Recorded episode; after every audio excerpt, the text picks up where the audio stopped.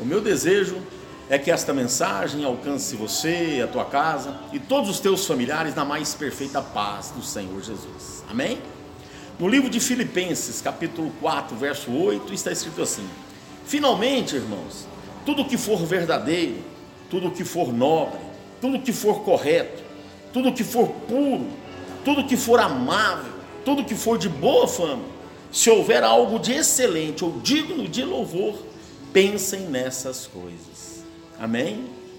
Oh, meu irmão, minha irmã, palavra do Senhor, né, no livro de Filipenses, capítulo 4, verso 8, está orientando para que eu e você pense somente em coisas boas, em coisas agradáveis, de boa fama, pura, amável, coisas que vão edificar as nossas vidas.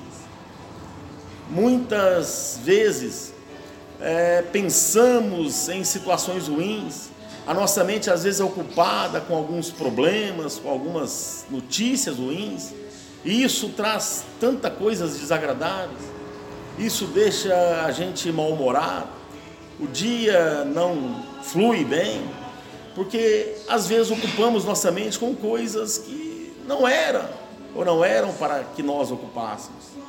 Vamos seguir este conselho bíblico, ocupando a nossa mente com as coisas do Senhor Jesus. Amém? Pare de ficar dando ouvido a notícias ruins, notícias desagradáveis. E melhor do que isso, pare também de ser um mensageiro de notícias ruins. Muitas pessoas gostam, têm prazer em dar notícias ruins. Não vamos ser essas pessoas. Por mais que às vezes até possa acontecer, né, a notícia ruim, não vamos dar foco nela, vamos focar nas coisas do Senhor Jesus.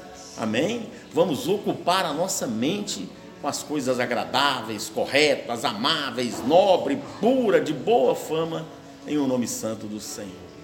Amém, meu amado, minha amada? Que você tenha um dia abençoado, pensando nas coisas do alto, nas coisas boas e agradáveis do Senhor, em um nome santo do Senhor Jesus. Amém. Eu sou Wellington Tavares e esta foi mais uma palavra do pastor.